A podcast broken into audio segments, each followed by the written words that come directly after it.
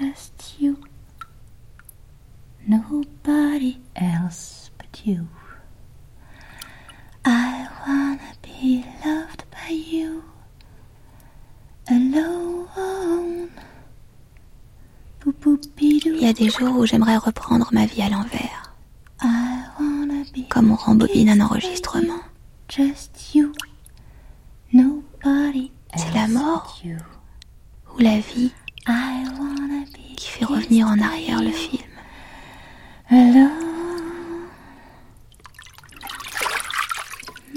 Marilyn, dernière séance. Écrit et adapté par Michel Schneider. Premier épisode.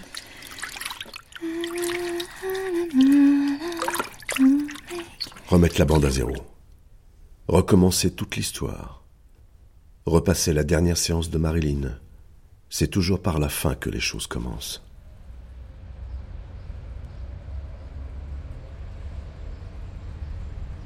Août 2005. La ville sue. La pollution jette sur Los Angeles un voile rose et les rues prennent en plein midi un flou qui rappelle le sépia des vieux films.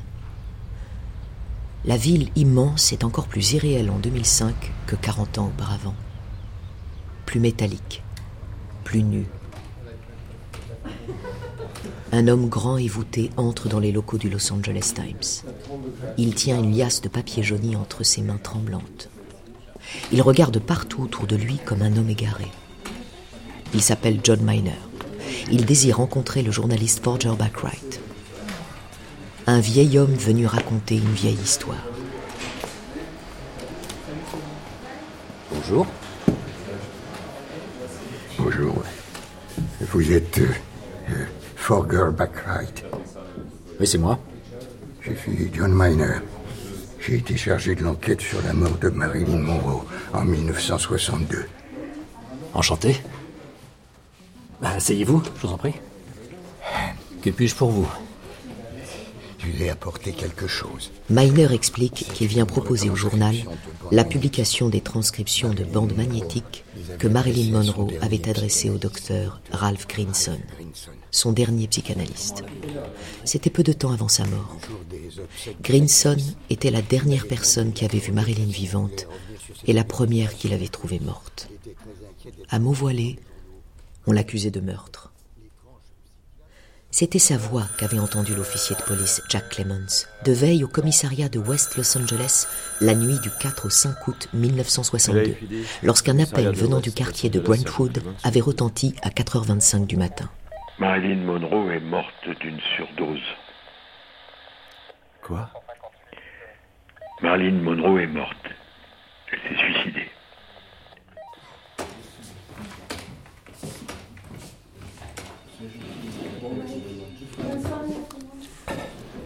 Après un deuxième gobelet d'eau glacée, Miner reprit son récit. Pendant longtemps, une question m'a hanté. Pourquoi Grinson avait-il parlé de suicide alors qu'il était convaincu que ça n'en était pas un? La réponse est simple, et j'ai mis des années à la trouver. Parce qu'il avait parlé de suicide au téléphone depuis la maison de la morte et qu'il savait toutes les pièces truffées de micros.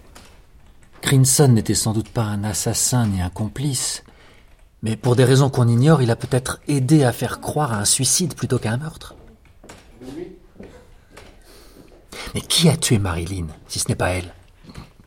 Ce n'est pas la question que je pose. Je ne me demande pas qui, je me demande qu'est-ce qui a tué Marilyn Le cinéma, la maladie mentale, la psychanalyse, l'argent, la politique.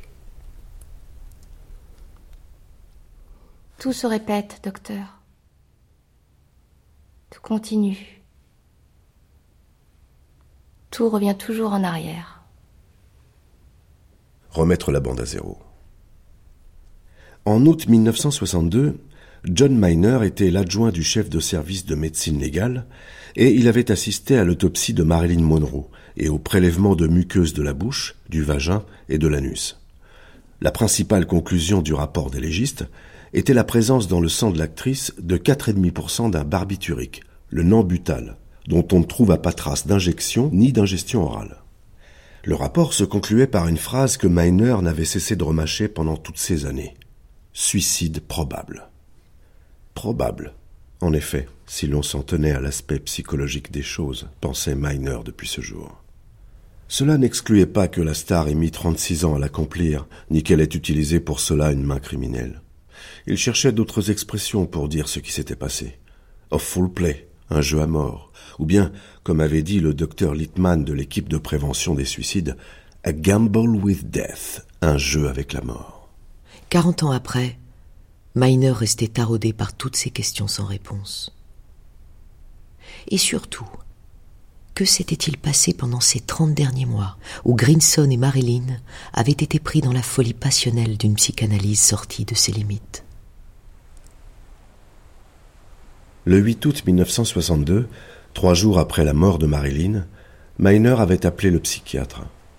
Il prit rendez-vous à 17 heures après les obsèques dans sa villa de Santa Monica.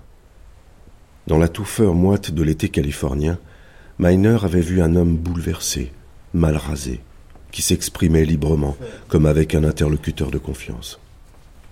Le psychanalyste le pria de s'asseoir et, sans préambule, lui fit entendre un enregistrement de 40 minutes.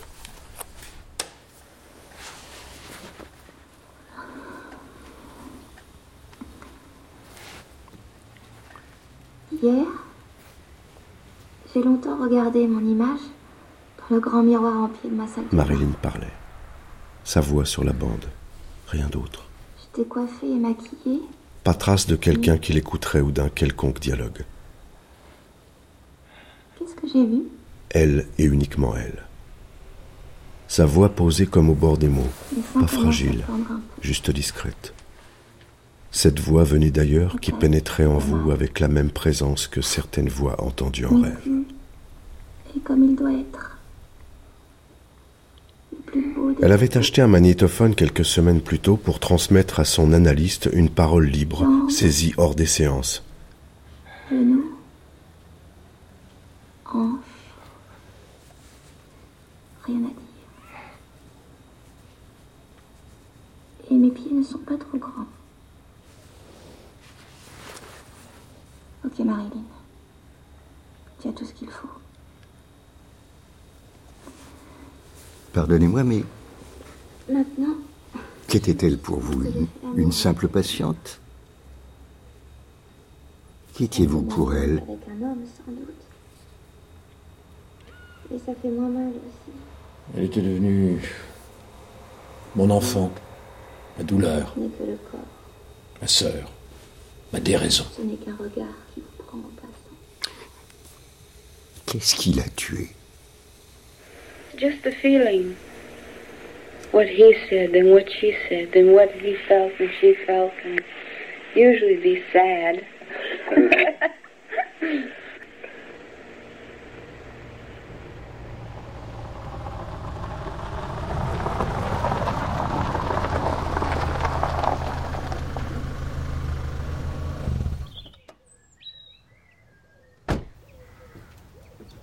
À l'extrême fin de sa vie, le docteur Grinson se souvenait encore de ce jour de janvier 1960, où Marilyn Monroe l'avait fait venir en urgence à son chevet, au Beverly Hills Hotel à Hollywood. La psychanalyse était depuis quelques années le recours obligé de l'actrice pour tenir lors de chaque tournage. Comme elle n'avait pas d'analyste attitré à Hollywood, elle avait appelé la psychiatre qui la suivait à New York depuis quelques années. Vous voulez boire quelque chose? Marianne Chris l'avait adressée au docteur Grinson en le prévenant. Miss Monroe est une femme en désarroi total, menacée d'autodestruction par son abus de drogue et de médicaments. Sous une anxiété paroxystique, elle révèle une personnalité fragile. Le plus docteur. Se chargerait-il de ce cas difficile? À peine debout. La réponse fut oui. Au commencement, nous nous regardions comme des animaux si dissemblables qu'ils se tourneraient vite le dos, constatant qu'ils n'ont rien à faire ensemble. Elle, si belle, moi, plutôt ingrat. La blonde vaporeuse et le docteur des noirceurs. Quel couple Aujourd'hui, je me rends compte que ce n'était qu'une apparence. J'étais une bête de scène. Je me servais de la psychanalyse pour satisfaire mon besoin de plaire. Et elle Une intellectuelle qui se protégeait de la souffrance de penser par une voix d'enfant et une bêtise affichée. J'ai besoin de ces médicaments, docteur. Norma Jean et Ralph. J'ai toujours été insomniaque. Tout opposé la fille pauvre et sans diplôme de Los Angeles et l'intellectuel aisé de la côte Est. Lui, bourgeois éduqué dans les livres, elle, fille de prolétaire élevée parmi les images. Pourtant, ils se reconnurent au premier instant, comme deux amis perdus de longue date.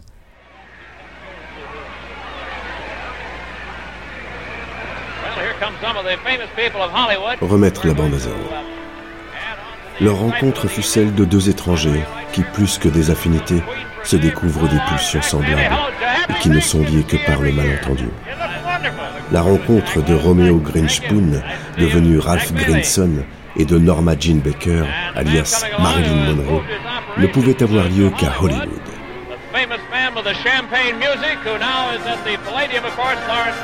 Deux personnes aussi dissemblables, deux histoires aussi folles, ne devaient se croiser que dans Tinseltown, la ville des spots, des paillettes, des guirlandes, autour des studios au plateau suréclairés où les acteurs exposaient la pénombre de leurs âmes.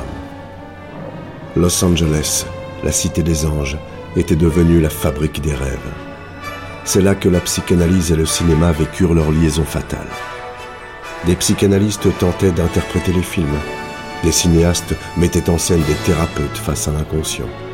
Des acteurs venaient chercher qui ils étaient au fond d'eux-mêmes, sous les rôles. Riches, vulnérables, névrosés, insécurisés, les uns et les autres étaient malades et se soignaient à forte dose de cure par la parole. Quand il prit Marilyn en thérapie, Grinson était devenu la vedette de l'inconscient freudien, made in Hollywood. Il était la star des psychanalystes et le psychanalyste des stars. Il avait soigné Vicente Minelli, Tony Curtis, Peter Lorre, Vivian Lee, Frank Sinatra. Aujourd'hui, on a peine à imaginer ce que furent les noces de la psychanalyse et du cinéma dans les grandes années. Noces de pensée et d'artifice, d'argent toujours, de gloire souvent, de sang parfois. Les gens des images et les gens des mots avaient fait alliance pour le meilleur et pour le pire. La rencontre de Roméo et de Marilyn fut à l'image de celle de la psychanalyse et du cinéma. Chacun allait partager la folie de l'autre.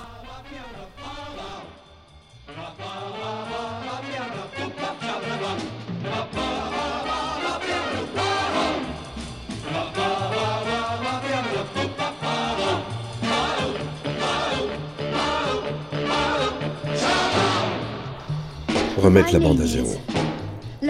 Grinson se souvient. Marilyn était arrivée à Los Angeles accompagnée de son mari, l'écrivain Arthur Miller, pour le tournage de Let's Make Love, le milliardaire, sous la direction de George Cukor et avec Yves Montand comme partenaire. L'entretien eut lieu au Beverly Hills Hotel. Pour des raisons de discrétion et à cause de l'état physique de l'actrice, il se déroula dans le bungalow qu'elle occupait. Le bungalow voisin était celui d'Yves Montand et Simone Signoret. Le premier contact fut bref. Les nuits sont longues. Elles n'en finissent pas. Nous essaierons de voir ça ensemble.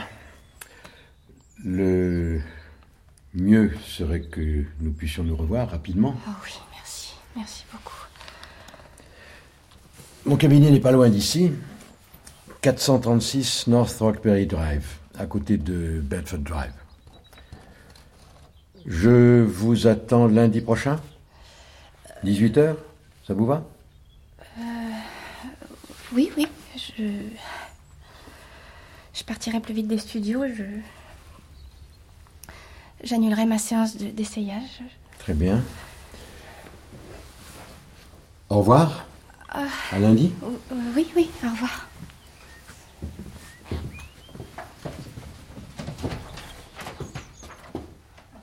Revoir, docteur. Au revoir. Merci. Au revoir. Merci. Pour sa première séance, Marilyn arriva avec une demi-heure de retard, après une journée de tournage laborieux.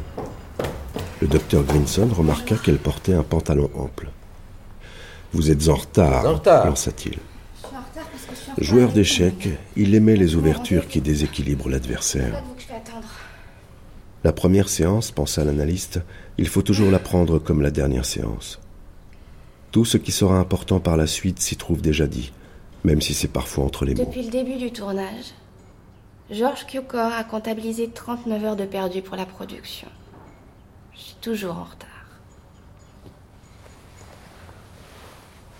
Les gens s'imaginent que c'est par arrogance.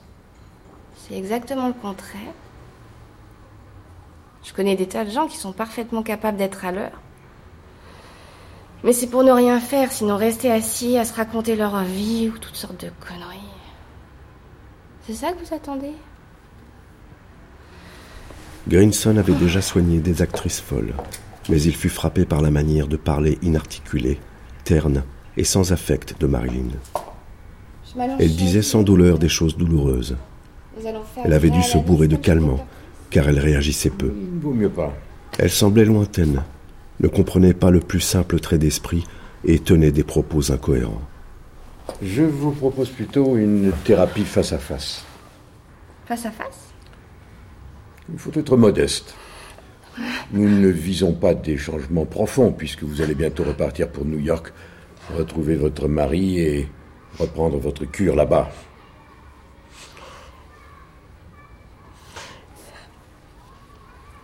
Modeste C'est pas un reproche, c'est un objectif que je me fixe à moi-même.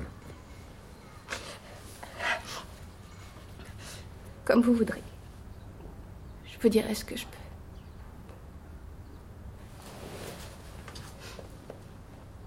Comment mettre en mots ce qui vous engloutit? Pour commencer, parlons de ce film que vous tournez, le, le milliardaire. Je hais ce film. Et ce rôle aussi.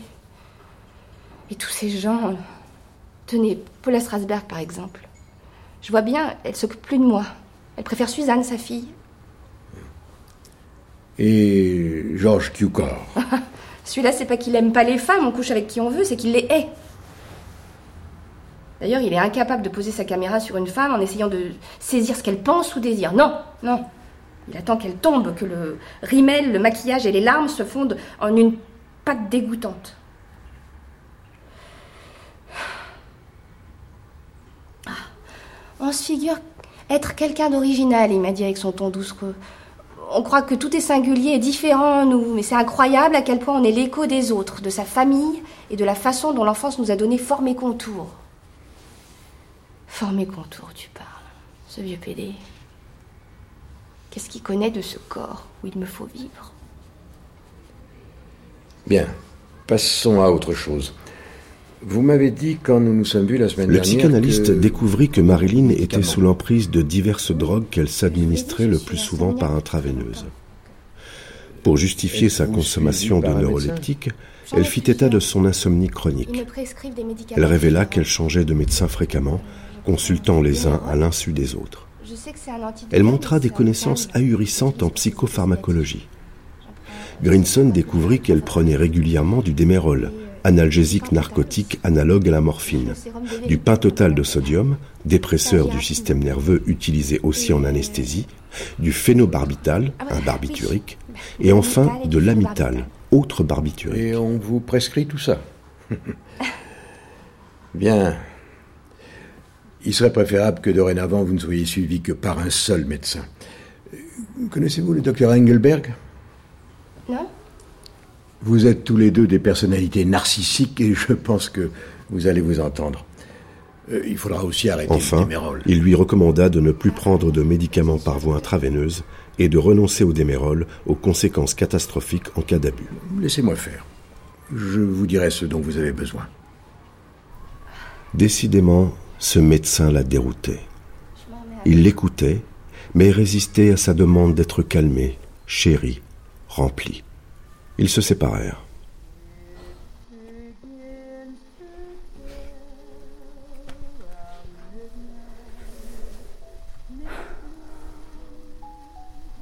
Le soir, rentrée chez elle, Marilyn repensa à cet homme calme qu'il avait examiné avec une certaine froideur.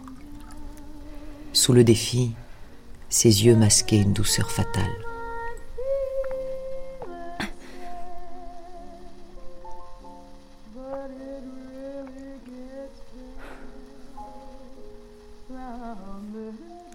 C'est étrange tout de même. C'est étrange tout de même. Étrange qu'il ne m'ait pas proposé de m'allonger. Étrange qu'il ne m'ait pas proposé de m'allonger. Ça m'étonne toujours qu'un homme ne veuille pas voir à l'horizontale. Voir, mon cul quand je tourne le dos.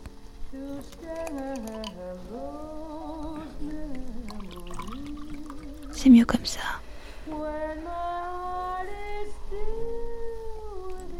Il a peut-être peur. De moi De lui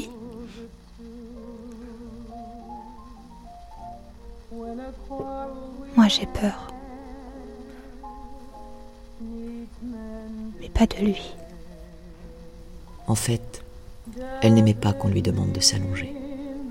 Elle avait peur de la nuit, peur de la commencer, peur qu'elle ne finisse jamais. L'amour, souvent, elle le faisait debout, en plein jour.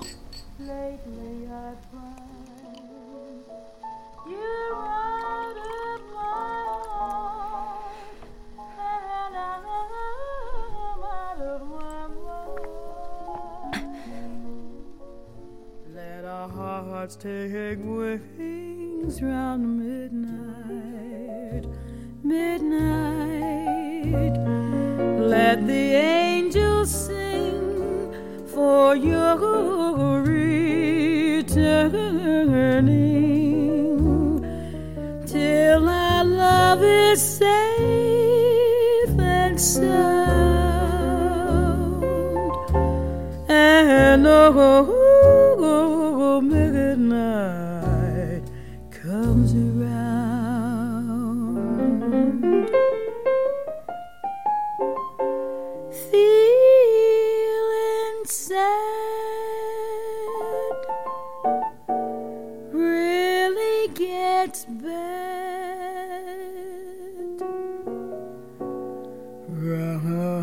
Suis toujours sentie une non-personne. Et ma seule manière d'être quelqu'un a été probablement d'être quelqu'un d'autre. C'est pour ça que j'ai voulu jouer et être actrice.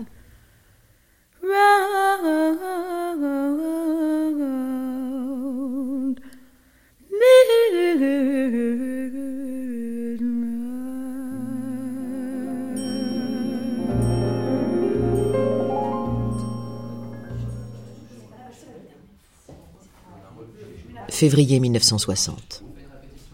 Durant les presque six mois du tournage du milliardaire, Marilyn quittera le plateau tous les après-midi pour se rendre au cabinet de Greenson, North Roxbury Drive, à mi-chemin entre le studio de la Fox sur Pico Boulevard et l'hôtel sur Sunset. Elle était en pleine détresse. Elle s'estimait maltraitée et mal payée, mais elle devait un dernier contrat à la Fox. Le tournage du milliardaire n'avançait pas. On réécrivait le scénario en permanence et une atmosphère de désastre planait sur cette production.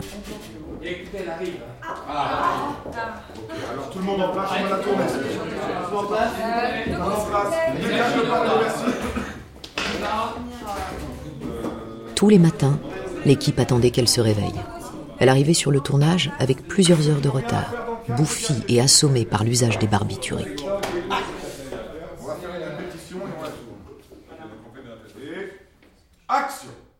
Juste avant de tourner ses premières scènes avec Yves Montand, elle disparut trois jours. Je voudrais disparaître. Dans l'image ou hors de l'image, je m'en fous. Mais disparaître. Un soir, Montand pousse sa porte, s'assied à ses côtés sur le lit, lui prend la main. Elle l'attire sur elle et l'embrasse avec une sorte de désespoir joyeux. Yves Montand, let's make love. Faisons l'amour. Ce n'est pas seulement le titre du film. Mais très vite, elle comprend que l'acteur français n'est lui aussi qu'un figurant dans l'histoire d'amour qu'elle se raconte à elle-même depuis toute petite. Toujours la même histoire. Le soir, l'homme s'endort avec Marilyn Monroe et le matin, il se réveille avec moi. Mais lui, mon temps, j'aimerais qu'il m'aime. Laissez tomber. Et vous Qui aimeriez-vous aimer? Grace. Qui était-elle pour vous? Euh, personne. Une amie de ma vraie mère. Enfin, je veux dire de la fausse. La vraie, c'est Grace. Elle voulait faire de moi une star de cinéma. Ma mère, je sais pas ce qu'elle voulait faire de moi. Une morte. c'est étrange. Il n'y a qu'à vous que je peux en parler. Je dis toujours aux journalistes que ma mère est morte. Elle vit toujours, mais je dis vrai quand je dis qu'elle est morte. Quand on m'a mise à l'orphelinat d'Elsen 3 Avenue, je criais Non, je ne suis pas orpheline. J'ai une mère. Elle a des cheveux rouges et, et des mains douces. je disais vrai. Sauf qu'elle ne posait jamais ses mains sur moi. Vous avez étudié quoi avant de devenir actrice? Je n'ai pas fini mes études secondaires. Je posais. J'étais modèle. Je me regardais dans les glaces ou dans les gens pour savoir qui j'étais. Vous avez besoin du regard des autres pour ça? Des hommes? Pourquoi des hommes seulement? Marilyn n'existe pas. Quand je sors de ma loge, je suis Norma Jean. Et même quand la caméra tourne. Marilyn Monroe n'existe que sur l'écran. C'est pour ça que vous êtes si angoissé de devoir tourner? Vous avez peur que le cinéma ne vous vole votre image N'est pas vous, cette femme sur l'écran L'image vous donne vie et en même temps elle vous tue. Et le regard réel des gens réels dans la vie réelle. Trop de questions, docteur. Je ne sais pas. Et quand vous êtes seul, que faites-vous? Grinson remarqua qu'entre deux regards, quand Je- personne ne faisait attention à elle, son visage se relâchait, se défaisait, mourait. Joyce, Kafka. Et de la poésie aussi. John Keats. Et j'écoute aussi beaucoup de musique, du jazz. Et du classique aussi. Et Arthur Miller Ah, Arthur. Il m'a beaucoup appris. C'est un intellectuel, vous savez, docteur. Mais il est devenu de plus en plus insensible. Au début, il croyait que j'étais un ange, mais ensuite, très vite, il s'est demandé s'il n'avait pas eu tort de se marier avec moi. Sa première femme l'avait quitté, mais il m'accusait d'avoir fait pire. Un jour, je suis tombée par hasard sur son carnet de notes et j'ai lu Je n'aurais pas dû me marier. Pas avec elle. Elle n'est qu'une femme-enfant imprévisible et lointaine. Abandonnée et égoïste. Ma vie et mes créations seront mises en danger si je cède à son perpétuel chantage à la souffrance. Mhm. Les hommes ne me regardent pas, ils jettent les yeux sur moi. C'est pas pareil. Vous, c'est différent. La première fois que vous m'avez reçu, vous m'avez regardé comme du fond de vous-même. Comme s'il y avait quelqu'un en moi à qui vous alliez me présenter. Oh, Ça m'a fait du bien. Ce sera tout pour aujourd'hui.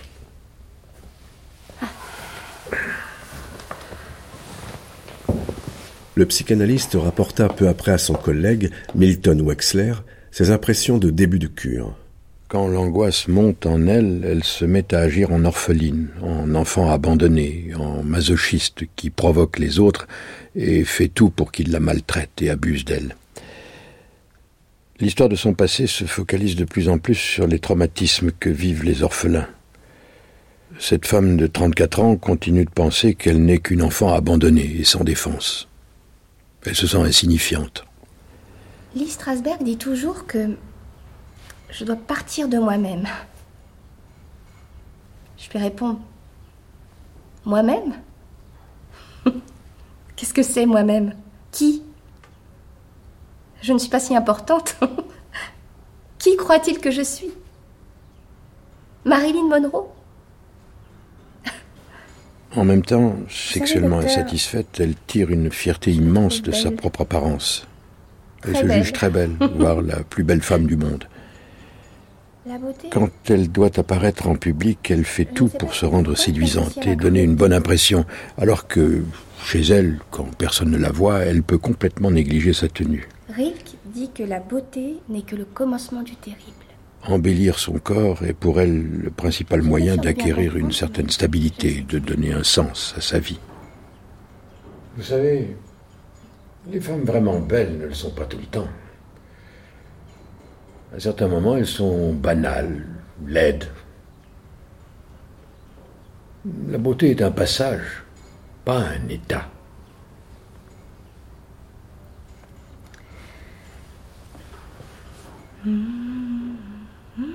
La plupart des gens se trompent en pensant qu'ils sont un seul moi toute leur vie. Bien plein, constant, fermé, comme ils seraient plus tolérants envers les autres, s'ils reconnaissaient qu'ils sont eux aussi en morceaux, troués, changeants. Juin 1960. Toujours très angoissée à l'approche de son anniversaire, Marilyn a l'impression de chanter sa propre vie en playback sur une musique déjà enregistrée, peinant à y joindre ses propres paroles. Avant de tourner une des dernières scènes du milliardaire, elle écrit De quoi ai-je peur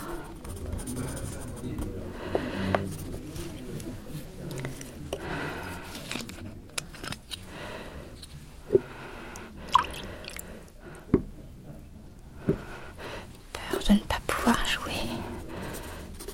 Peur de ma peur de jouer. Je sais que je peux jouer, mais j'ai peur. Je devrais pas être effrayée. Mais ne pas être effrayée. Ce serait ne pas être du tout. Refusant toujours Entrez. un peu plus de quitter sa loge, sirotant chaque jour son gin dans une tasse à café, incapable de se souvenir de plus d'une réplique à la fois, Oui, j'arrive, Marilyn parvient pourtant à terminer le film. Elle arrive.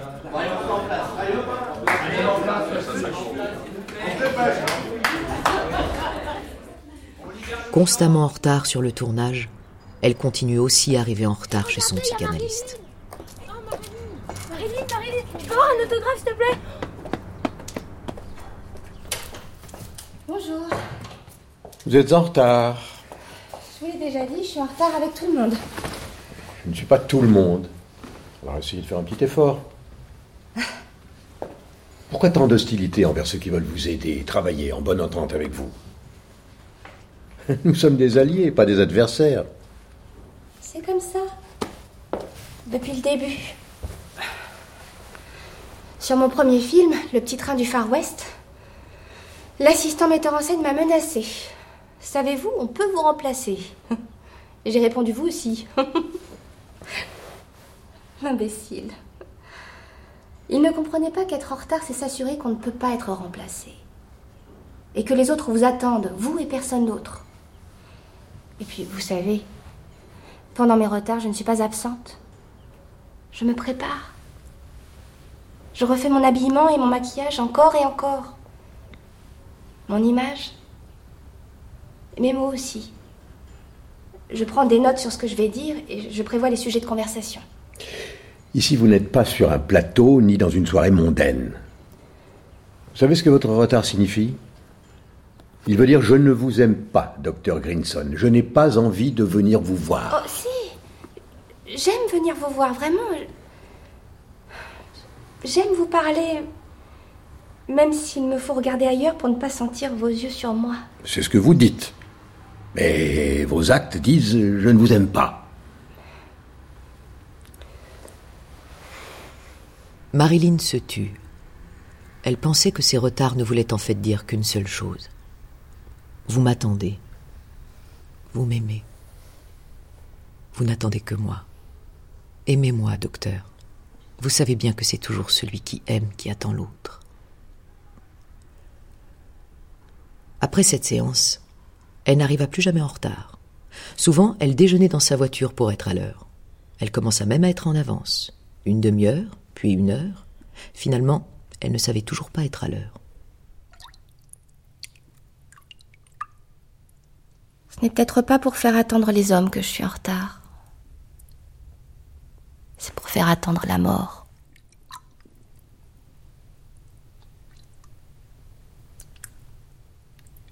Après quelques séances à son cabinet de Beverly Hills, Grinson proposa à Marilyn de la rencontrer régulièrement chez lui afin de ne pas attirer l'attention du public.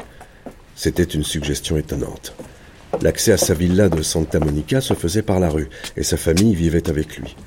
Ses enfants, Johan et Daniel, savaient que leur père recevait des clients célèbres, mais ils furent surpris de le voir changer ses habitudes et annuler des rendez-vous à son cabinet pour recevoir chez eux Marilyn Monroe. Je peux? Bonjour. L'analyste ne reconnut jamais l'erreur de traitement consistant à amener Marilyn dans sa propre maison, puis à faire d'elle un membre de sa famille. Lui, qui définira le but de l'analyse comme l'accès du patient à l'indépendance de pensée, fit exactement le contraire. Il écrit fièrement à Marianne Chris, la psychiatre qui la suivait à New York depuis quelques années. Je suis en train de devenir son seul et unique thérapeute. Lors de notre dernière entrevue, je lui ai dit qu'elle pouvait m'appeler tous les jours si elle voulait. Parce qu'elle est tellement seule et qu'elle n'a personne d'autre à voir ni rien à faire hors du tournage si je ne la reçois pas. Et si je l'accueille parfois chez moi le soir, c'est pour qu'elle survive. Un soir, après sa séance, elle était rentrée de Santa Monica en taxi et avait invité le chauffeur chez elle, puis avait passé la nuit avec lui. Grinson s'emporta contre ce comportement qu'il jugea pathologique, et sa femme conseilla à l'actrice de rester chez eux les soirs où la séance se prolongeait tard, ce que fit Marilyn de temps à autre. Grinson continuait à se justifier auprès de ses collègues. Il s'agissait d'une stratégie délibérée afin qu'elle survive et puisse prendre sa place sur le plateau du milliardaire. Bien qu'elle ait l'air d'une toxicomane, elle n'entre pourtant pas dans cette catégorie. Elle cesse parfois de prendre ses drogues sans présenter les habituels symptômes de manque. J'ai bien essayé de la sevrer en lui recommandant des règles d'hygiène de vie, mais en vain. Un soir, elle m'a fait appeler au Beverly Hills Hotel pour une intraveineuse de pain total. J'ai dû accepter. Je lui ai dit que tout ce qu'elle avait déjà absorbé aurait suffi à assommer une demi-douzaine de personnes et que si elle ne dormait pas, c'était qu'elle avait peur du sommeil. Je lui ai promis de la faire dormir avec moins de somnifères pourvu qu'elle reconnaisse qu'en fait elle luttait contre le sommeil et cherchait une forme d'oubli qui n'était pas le sommeil.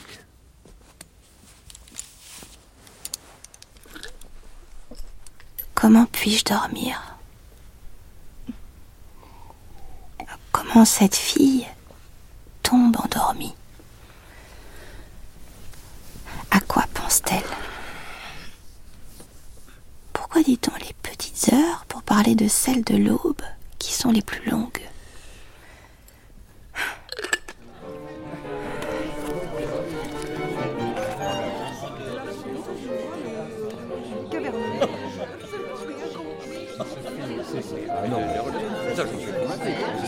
Euh, La vaste et belle maison de style mexicain des Grinson à Santa Monica accueillait des célébrités et des psychanalystes dans de brillantes soirées. Il fallait absolument y être quand on appartenait à l'élite de Los Angeles. Le psychanalyste, amoureux des arts, était aussi violoniste à ses heures. Même s'il ne travaillait jamais son instrument, c'était un amateur dévoué, passionné. Bonsoir Marilyn. Vous voulez, peut-être, je ne sais pas, vous voulez venir avec nous, vous rapprocher des musiciens Pour être plus près de la musique, il faut être plus loin des musiciens. en revanche, Daniel, je veux bien une autre coupe de champagne. Ah, bien sûr. Ainsi, on s'assemblait pour écouter de la musique de chambre et grignoter des canapés sur des assiettes en carton. Grayson aimait l'argent, mais comme un joueur, c'est-à-dire pour s'en défaire en montrant qu'à travers lui, il ne cherchait ni le pouvoir ni la reconnaissance. Chez lui, tout était simple et terriblement chic. La conversation était l'attrait principal de ses soirées. C'était le seul salon psychanalytique dans lequel on pouvait s'amuser. Il y avait toujours des gens venus d'horizons très divers. On croisait Anna Freud, l'anthropologue Margaret Mead, les sexologues Masters et Johnson, plus tout un tas de gens d'Hollywood. Aux yeux de tous, venir chez les Greenson à Santa Monica quand on vivait à Los Angeles, c'était comme jouir d'une oasis intellectuelle et artistique au milieu d'un désert d'argent.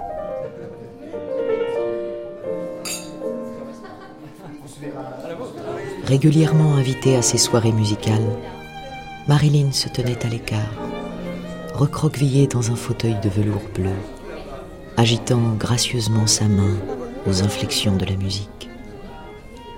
Pour être plus près de la musique, disait-elle, il faut être plus loin des musiciens. Elle repensait au piano blanc de sa mère, un baby grand de Mark Franklin Durant la brève période où elles avaient vécu ensemble à Los Angeles, dans la maison d'Arbol Street, près du mont Washington, Gladys Baker avait acheté ce piano dont la légende familiale disait qu'il avait appartenu à l'acteur Frederick March. Ensuite, chez Ida Bollander, l'une de ses mères adoptives, une certaine Marion Miller lui avait donné des leçons durant un an. Sa mère avait payé. Elle se débrouillait avec les petits classiques et était secrètement fière de pouvoir jouer la lettre à Élise. Mais bientôt, la vie chaotique de Marilyn, ballottée de maison en maison, avait empêché qu'elle continue à jouer de l'instrument. Baby Grant. Elle riait toujours en disant ce nom. C'était comme elle, un peu grand et si petit. Quand sa mère avait été internée, le piano avait été vendu. De toute façon, elle n'avait jamais vraiment su en tirer de la musique. Elle racheta le piano et ensuite, partout, de New York à Los Angeles, elle voulut toujours le garder avec elle. Elle y revenait, comme vers un ami perdu. Elle aimait le caresser du bout des doigts quand les gens devenaient sourds et la vie invivable. En Greenson, Marilyn aima peut-être surtout le musicien, même pathétique et ridicule. Elle sentait que plus que les mots et les idées, la musique lui tenait à cœur.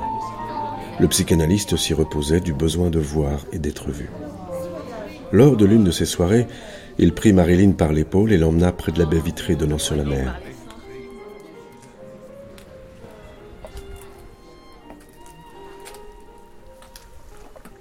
Il y a des ciels comme ça, comme cette musique qui donne envie de mourir et vous remplissent de ce plaisir désespéré que laisse toute chose accomplie. Elle se demanda d'où il sortait cette phrase qu'elle ne comprit pas tout à fait mais qui agit sur elle comme un charme.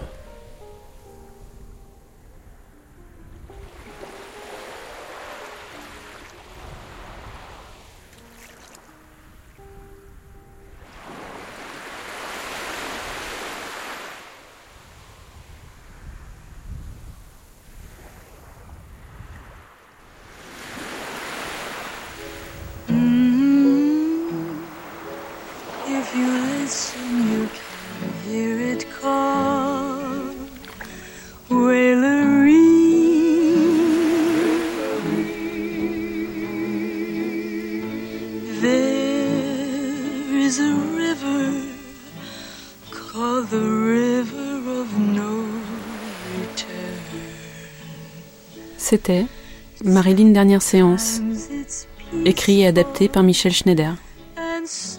Premier épisode. Avec Clotilde Morgiève, Marilyn Monroe, Georges Kless, Ralph Grinson, Mohamed Rouabi, le narrateur, Johanna Nizar, la narratrice, Bernard Vaver, John Miner, Laurent Lederer, Forger Backwright, Roland Timsit, le sergent Jack Clemens, Philippe Lodenbach, Milton Wexler, Léonie Pinjot, Joanne Grinson, Daniel Lopez, Hildy Grinson, Paul Bénet, Bonis Borgolotto et Lucie Merca, les musiciens, et avec Karim Abdelaziz, Sandra Bechtel, Jean-Claude Bonifay, Christine Cullerier, Thierry Gary, Brigitte Gage, Brice Hilleret, Patrick Michaelis, Pierre-Stéphane Montagnier, Francky Pain, Thierry Pietra et David Sordoyer.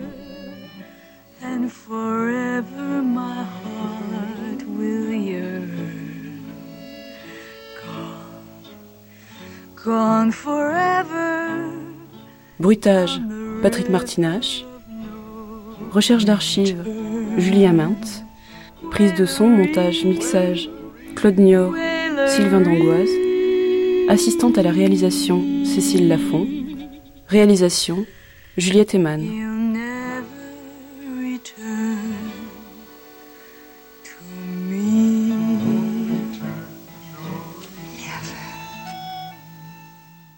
Marilyn Dernière séance de Michel Schneider est publiée aux éditions Grasset.